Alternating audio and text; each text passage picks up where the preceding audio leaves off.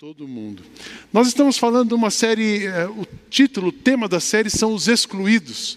Era uma continuação da série de outubro, quando a gente falou do índice zero, da nossa missão de trabalhar para dissipar a maldade no mundo. O mal já foi vencido na cruz, mas Satanás está procurando a quem devorar. E nós, como cristãos, temos a missão de brilhar a luz, que a luz de Cristo brilhe em nós, sermos os braços, a voz de Jesus na sociedade.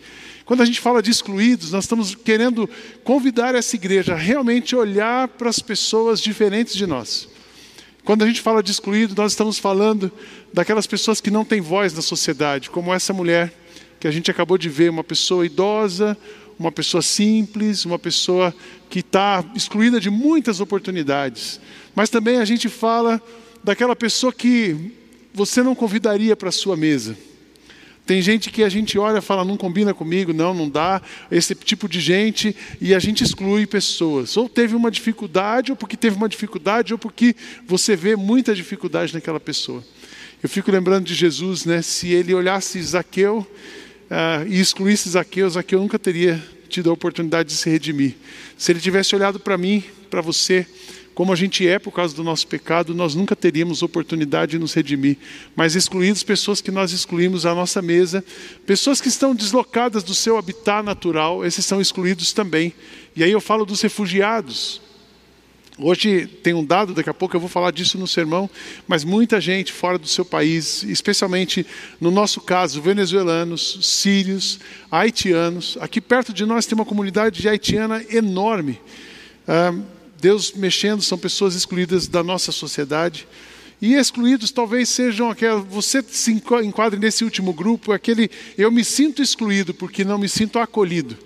Muitas vezes nós nos sentimos excluídos de um lugar porque não somos acolhidos e aí temos essa dificuldade. Hoje eu quero falar sobre os estrangeiros. Estrangeiros. Quantos aqui são estrangeiros no nosso país? Olha, um, dois, três, bastante estrangeiro aqui. Tem mais estrangeiro? Deixa eu ver se eu encontro mais. Tem pelo menos três eu identifiquei aqui. Quantos de vocês têm um amigo estrangeiro, conhecem um estrangeiro? Aí quase todos nós, né? Eu não sei se você já teve a oportunidade de participar de um culto estrangeiro. Tem o estrangeiro com a questão geográfica são pessoas que estão fora do seu local de origem, então são estrangeiros. Ah, tem também o estrangeiro naquela questão de identidade. O Brasil tem brasileiro que vive no Brasil e é estrangeiro.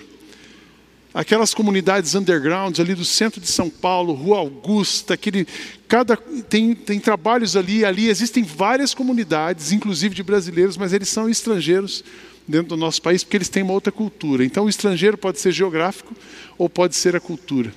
Quando a gente fala de estrangeiro também, a gente está falando do refugiado, que é o estrangeiro que saiu do seu país por causa de uma guerra, por causa de uma pressão. Então ele é estrangeiro e vive como refugiado em um outro país. E tem ainda o expatriado. O expatriado é o estrangeiro que saiu do seu local de origem, vive em outro país por uma questão de trabalho. Isso é uma prática muito comum no meio dos executivos, para ele subir numa empresa, ele precisa de uma experiência internacional. Então, ele vai de três a cinco anos é o limite para ser expatriado pela convenção internacional. Mas gente que vive num país fica dois a cinco anos, depois vai para outro país e assim ele vai mudando dentro da companhia. É muito legal a gente pensar sobre os estrangeiros, mas eu queria que você tivesse uma experiência também. Eu queria chamar o Cris e o Felipe, da gente você já participou de um culto cantando em outra língua, falando em outra língua, ouvindo um outro som? Eu queria que você tivesse essa experiência. Como é que você se sente? A gente sendo liderado. O Cris é argentino, é membro da nossa igreja e vai liderar a gente numa música. Vamos cantar junto, em outra língua. Vamos falar agora, todos.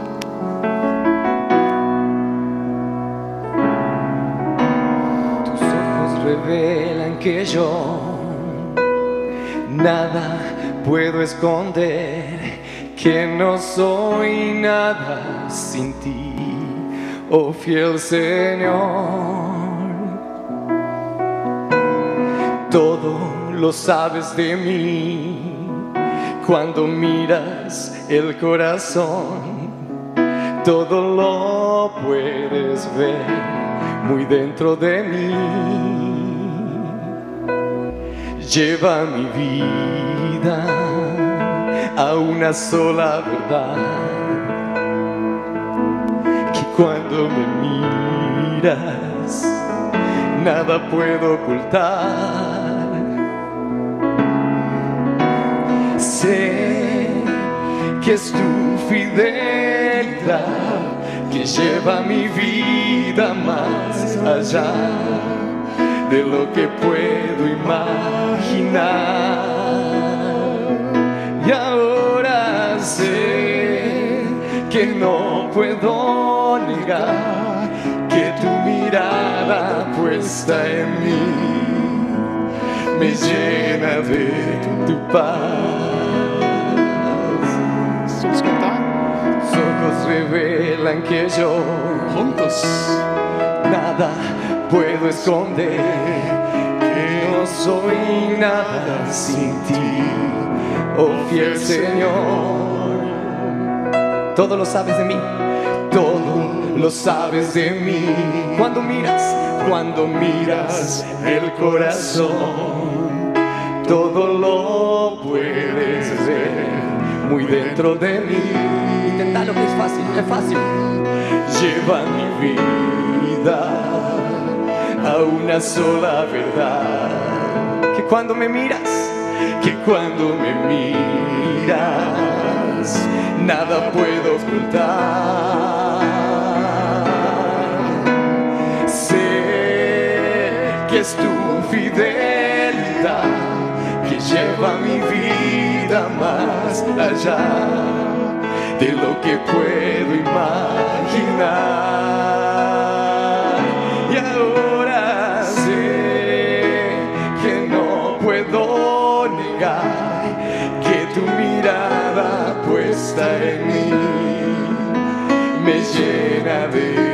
Paz, que tu mirada puesta en mí me llena de tu paz, que tu mirada puesta en mí me llena de tu paz.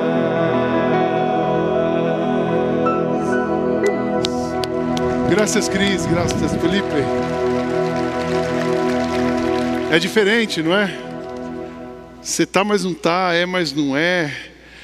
É, entende, mas não entende. Acha que sabe falar, mas não sabe. E a gente tem uma reação diante de um estrangeiro. Mas como Deus vê o estrangeiro? O que Deus pensa para o estrangeiro? E o que Deus quer dessa igreja? Nós sempre dissemos que nós somos uma igreja não para Alphaville, nós somos uma igreja para o mundo a partir de Alphaville. Isso inclui Alphaville. Nós existimos nesse lugar, queremos alcançar esse lugar, mas olhamos para o mundo a partir desse lugar. Então, aqui precisa caber o mundo inteiro. Será que você está preparado para ser uma igreja que cabe o mundo inteiro? Será que você está preparado para ser uma igreja que a gente vai para o mundo inteiro, mas o mundo inteiro pode vir para cá também? Uma igreja multiétnica, multicultural, uma igreja que a gente olha para o mundo e se enxerga e vê o mundo como uma coisa só e ver o mundo como humanidade, como um alvo do amor de Deus. Para ajudar a gente, nós vamos lá para o livro de Ruth. Eu queria chamar alguns atores que vão nos ajudar aqui.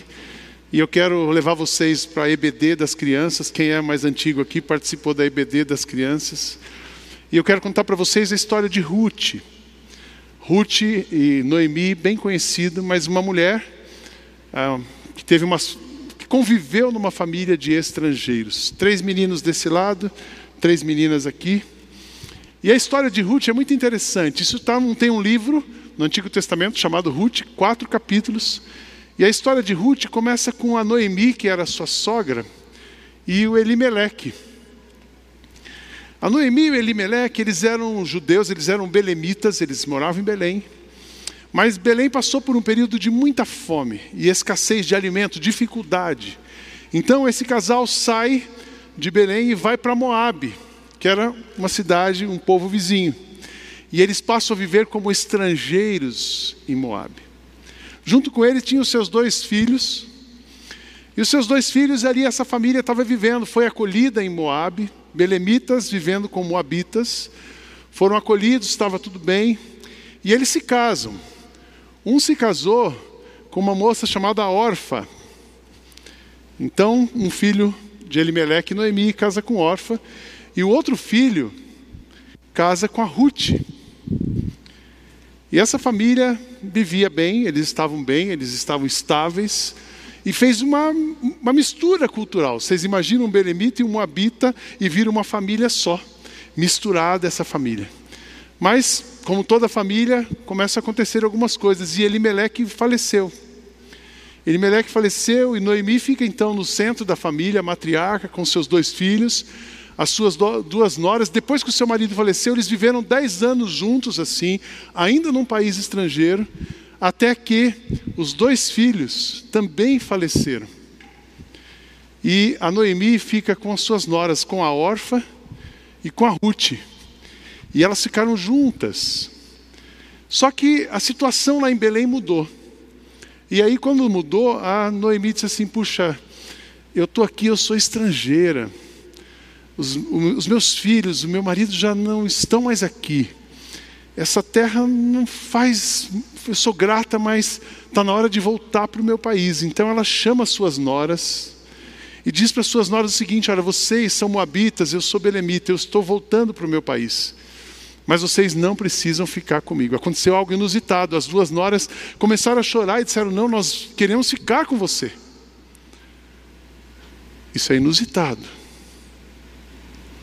Mas a Noemi disse: Não, é melhor que vocês fiquem, vocês precisam continuar a sua vida. E a órfã então decide ficar. E ela fica, mas Ruth olha para Noemi, e aí tem um texto muito bonito que é logo no primeiro capítulo, Ruth fala para Noemi assim: Onde quer que você for, eu irei. Onde você pousar, ali pousarei eu. eu seu povo é o meu povo.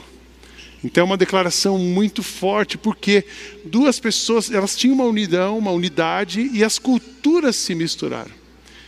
Então, Ruth, Noemi volta para Belém e Ruth vai com ela. E é tão interessante que chegando lá, elas então agora inverteu o papel. Noemi era estrangeira em Moab, agora Ruth se torna estrangeira em Belém.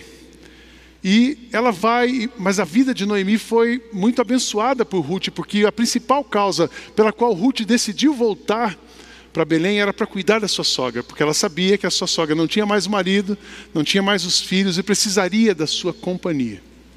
Esse era o coração de Ruth. Então Ruth vai trabalhar num campo. Como estrangeira, ela também se sentia não no direito de pertencer àquele povo. E ela falou assim: Eu vou trabalhar numa fazenda, mas eu sou estrangeira, então eu vou trabalhar colhendo o que cai, das, o que sobra das colheitas. Então ela vai para uma fazenda. E foi trabalhar ali. Noemi falou: vai mesmo, consentiu que ela fosse.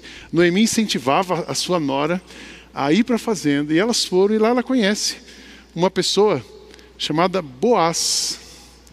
E Boaz, ele era parente de Noemi, na verdade ele era parente de Elimeleque, que era o marido de Noemi, o falecido marido, e eles tinham uma ligação, e Boaz chegou e viu Ruth descansando. Ela estava descansando porque ela tinha trabalhado muito, e era um horário, um break ali no trabalho, e Boaz pergunta para os empregados, quem é aquela moça?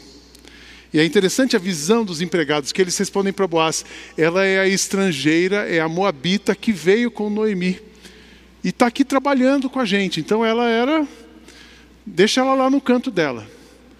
Aí Boaz fala assim: não, vem cá. Boaz se aproximou de Ruth e disse: olha, aqui você vai ser tratada igualmente. Você vai comer da comida que os empregados comem, você pode tomar água que eles tomem, fique em casa. Boaz foi um acolhedor, ele acolhe a estrangeira. Acolheu com uma boa intenção, porque os dois acabam se casando. Então, Boaz, que era beremita, se casa com uma moabita. E essa junção, olha que mistura de famílias de estrangeiros.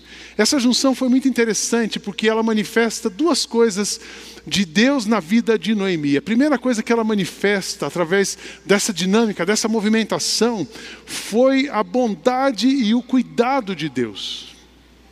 Deus cuida de Noemi de uma maneira muito profunda. Deus cuida da Noemi porque a Ruth, ah, era sua companheira, Ruth foi aqui, deu suporte para ela. Então a bondade de Deus se manifesta na vida de Noemi através de Ruth, mas o contrário também é verdadeiro. A bondade de Deus se manifesta na vida da Ruth através da Noemi, que apoiou, que acolheu, que incentivou que ela continuasse a sua vida. Então a relação de duas pessoas estrangeiras revelam a bondade de Deus. Os planos de Deus são maiores do que os planos que elas tinham, e Deus cuidou das duas. Essa é a primeira coisa. Mas uma outra coisa foi o resgate. Quando Deus junta Noemi e Ruth e depois traz Boaz, Deus resgatou. Resgatou o quê? A identidade de Noemi, a identidade de Ruth, a o, o senso de pertencer a um povo, que ela então era uma estrangeira, mas se casou com um local, com um nativo. Então agora ela passava a pertencer também àquele povo, àquela linhagem. Noemi, como ela, Ruth, se casou com um parente, tinha uma outra coisa que era importante, um resgate. Ela resgatou a sua identidade, mas ela resgata o patrimônio da família também. Porque uma vez que estavam ligados, agora ela tinha uma relação de, com, concreta, familiar, e então os bens da família ficavam entre elas. É um resgate de bens, é um resgate de identidade, é um resgate da bênção de Deus. E a mesma coisa acontece com Noemi com, com Ruth. E Ruth e Boaz se deram bem. Sua sogra chegou o tempo, faleceu, e ficaram esses dois, eles formam uma família. Vem um pouquinho para cá. E essa família então vivia em Belém. Mas o que a Ruth não sabia era o plano total de Deus para ela. Por ter se casado com um judeu, eles tiveram um filho, um filho chamado Obed, o filho da Ruth do Boaz, Obed, deu a luz, é, foi pai, não deu a luz, quem deu a luz foi a mulher, mas ele foi pai de um homem chamado Jessé, que foi pai do rei Davi. E dali vem toda a descendência do Messias. Então olha o que Deus faz, ele deslocou Ruth de um lugar onde ela estava, ele dá uma nova identidade, ele agrega, ele forma uma família e ele inclui Ruth na linhagem e na descendência no plano dele, na descendência de Jesus, no plano redentor da humanidade. Ruth passa a fazer parte da história redentora da humanidade. Se torna uma pessoa importante, tão importante que nós estamos falando dela, tão importante que tem um livro de quatro capítulos que conta essa história mas mais importante, porque ela foi agraciada, abençoada, incluída num propósito maior, que era a sua sobrevivência, que era o cuidado da família, que era a sua identidade. É assim que Deus faz. Muito obrigado a vocês. Uma salva de palmas para esses atores aqui que nos ajudaram. É assim que Deus faz, Deus mexe pessoas, histórias. Eu quero destacar três coisas, porque Ruth, ela viveu todo o drama, Noemi também viveu todo o drama de ser estrangeira num lugar, viver com aquele antagonismo da vida e da morte, de ter e não ter, de ser e não ser, da alegria e da amargura. Isso passou tudo, tudo isso passava por elas, mas isso não foi maior do que o plano de Deus para elas. Como é que Deus age com os estrangeiros? Eu quero ressaltar três coisas. A primeira delas, que Deus, eu tenho essa convicção, e nós aprendemos isso nessa história. Deus movimenta pessoas no mundo para cumprir os seus planos para a humanidade. Vocês sabiam que nesse exato momento, 1,2 bilhão de pessoas está, estão fora do seu local de origem? 20, 25% da população mundial não vive onde nasceu.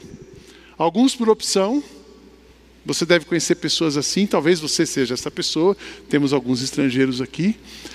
Outros por pressão, como os refugiados. Não tiveram condições, seja por uma, uma razão ou outra, Deus não está longe, Deus não perdeu o controle, e o plano dele para essas pessoas não muda.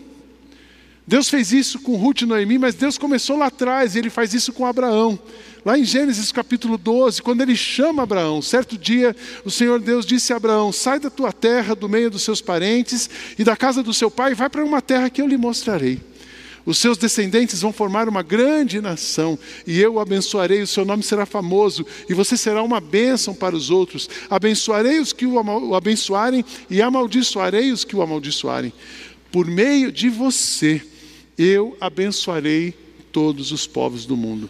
Abraão tinha 75 anos quando partiu de Arã, como o Senhor havia ordenado. E Ló foi com ele, Ló era o seu sobrinho.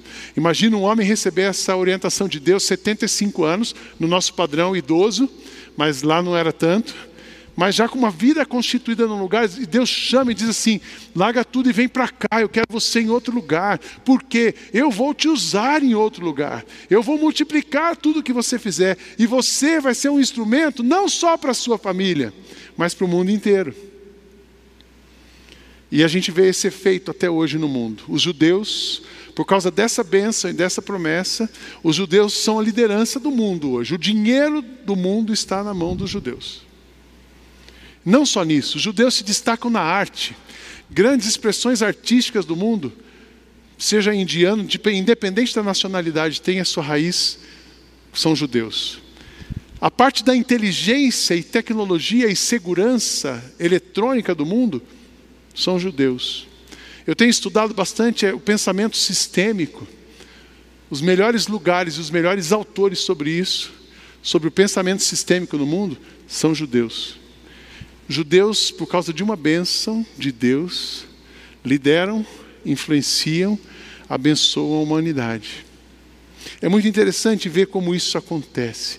Eu não acredito, eu, eu acredito, por exemplo, que aquele, aquelas pessoas do leste europeu, do Oriente, que foram para a Europa, fugindo de guerra, mesmo sendo de outra religião, Deus deslocou essas pessoas porque uma pessoa que vive num país fechado, onde não se pode entrar para pregar o Evangelho. Deus tira ela de lá e essa pessoa vai ouvir do Evangelho. Quantos árabes muçulmanos estão conhecendo, ouvindo sobre Jesus na Europa?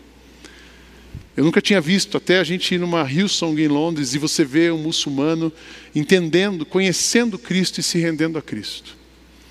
Os Estados Unidos, um país historicamente, na sua raiz cristão, se abre para o mundo, quantos, aquela diversidade cultural que vive nos Estados Unidos, mas quantas pessoas estão indo para lá, estão se convertendo, estão, faz parte da cultura americana os intercâmbios. Quantos brasileiros foram para lá para o intercâmbio e voltaram convertidos? Não é isso, Débora? A Débora, esposa do Mateus, é uma dessas. Deus movimenta pessoas, Deus desloca pessoas. Guarde isso, quando você vir um estrangeiro, Deus tem uma coisa maior para ele do que o que ele está fazendo naquele lugar. Quando você for convidado para um país, quando você for trabalhar com pessoas do mundo inteiro, multinacional, falar com gente de fora, não é o seu trabalho que está em jogo, é Deus abrindo portas para usar você para influenciar o mundo. Amém, irmãos? É assim que ele faz, Deus movimenta pessoas. E Deus, outra maneira que ele age com os estrangeiros, Deus é bom e trata todos com igualdade. Para Deus não tem nativo e estrangeiro, para Deus tem pessoas. Para Deus tem pessoas. A gente olha como melhor ou pior. O brasileiro, na sua cultura, é muito interessante. O brasileiro, quando ele vê um americano, ele, ele acha que todo americano é mais inteligente que ele. E que todo americano é bilionário.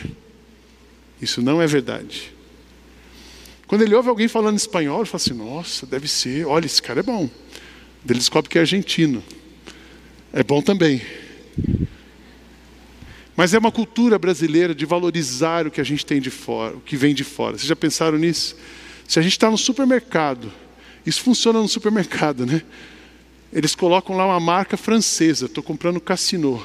É a marca mais fuleira lá do, do mercado que tem. Mas a gente valoriza. Mas Deus não é assim, Ele olha todo mundo igual. Ele olha com oportunidades iguais. Ele olha as pessoas e não o que elas têm ou são. Mas ele olha a pessoa e o plano que ele tem para aquela pessoa. E foi assim que ele fez com Ruth e com Noemi. É interessante que os papéis dela, estrangeiro e nativo, se alternaram. Mas a bênção de Deus sobre ela não se alternou. Mas o cuidado de Deus sobre ela não parou. E o plano de Deus para elas não foi modificado porque elas mudaram de lugar. Deus trata todas com igualdade. Tem um texto do capítulo 2 de Ruth, porque Ruth podia ter sido discriminada. Ela, se, ela mesma se discriminou. Mas Boaz acolheu com igualdade. Boaz ali manifesta o amor, a graça, o cuidado de Deus, representa esse cuidado de Deus sobre a vida de Ruth e de Noemi. E Deus também inclui os deslocados nos melhores planos que Ele tem para a humanidade. É muito interessante pensar nisso. Deus tira a gente de um lugar e traz para o outro. Ele fez isso com a vida de Noemi, ele fez isso com a vida de Ruth, ele manteve a família, ele mantém o plano, ele inclui a pessoa, a genealogia floresce. Ele fez isso com o povo dele no Egito. É tão interessante ver como Deus preservou o seu povo, levando aquele povo para o Egito, eles sendo escravos, mas Deus ali os abençoou, Deus ali cuidou deles, e o plano de Deus para eles não parou, porque dá a impressão que, puxa, é, tem o Abraão, e depois ele vira é, Egito, escravo no Egito, não vai dar. Cadê a bênção de Deus? Olha o que diz o texto de Deuteronômio.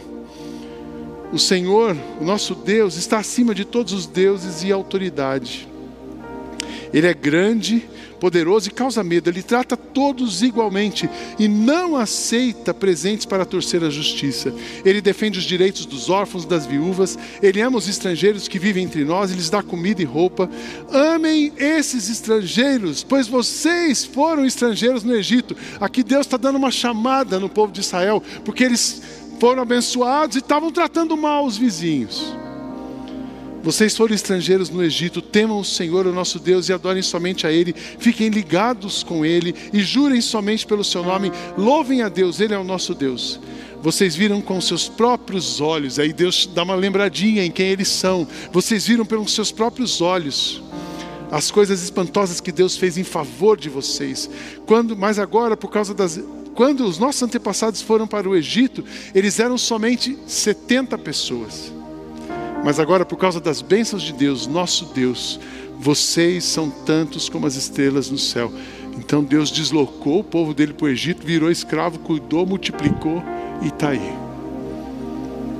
Talvez o que Deus está fazendo com você, de colocar você numa situação desconfortável, isso é só uma manifestação dele, da graça e do amor dele sobre você. Porque Deus não está longe, Deus não erra o plano, Deus não muda nada, mas Deus faz uma obra em você para fazer através de você. O que, que você pode aprender e como é que eu gostaria que a nossa igreja caminhasse nessa direção? Primeiro, que a gente acolhesse, acolha os estrangeiros que estão ao seu lado. Quase todos vocês disseram que conhecem o estrangeiro. Ame esse estrangeiro, acolha esse estrangeiro, mande uma mensagem para esse estrangeiro hoje. Acolha e abrace. Amem todos os estrangeiros, pois vocês foram estrangeiros no Egito. Quando eu penso em estrangeiro, todos nós somos estrangeiros aqui. Quando eu era criança, a gente cantava um hino: Sou forasteiro aqui, em terra estranha estou. Nós somos forasteiros, nós não pertencemos a esse mundo. O nosso reino é celestial, mas nós estamos aqui. Somos estrangeiros cuidados por Deus, mas cuide um estrangeiro, acolha um estrangeiro. Demonstre amor aos estrangeiros.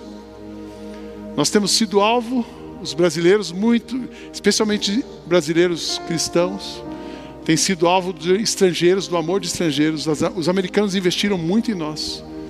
Mas eu acredito que é o nosso tempo de investir e demonstrar amor aos estrangeiros. Os vulneráveis, os venezuelanos que estão passando dificuldade aqui, os haitianos. Vocês sabiam que essa comunidade aqui perto de nós, Aqui tem, tem um, no Giga tem um haitiano que trabalha lá. Ele fica na parte das frutas. E um dia eu ouvi ele falando e comecei a conversar com ele. Ele fala cinco línguas. No Haiti ele era jornalista.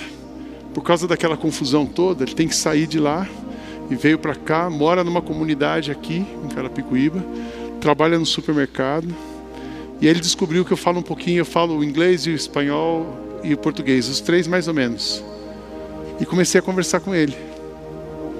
E aí toda vez que eu vou lá, ele vem falar alguma coisinha de inglês comigo, porque ele vai praticando aquilo. Então acolha, ame, demonstre amor para quem está perto de você. Não maltrate os estrangeiros que vivem na terra de vocês. Eles devem ser tratados como se fossem israelitas. Amem os estrangeiros, pois vocês foram estrangeiros no Egito e devem amá-los como vocês amam a vocês mesmos. Eu queria que a nossa igreja estivesse aberta para receber as pessoas.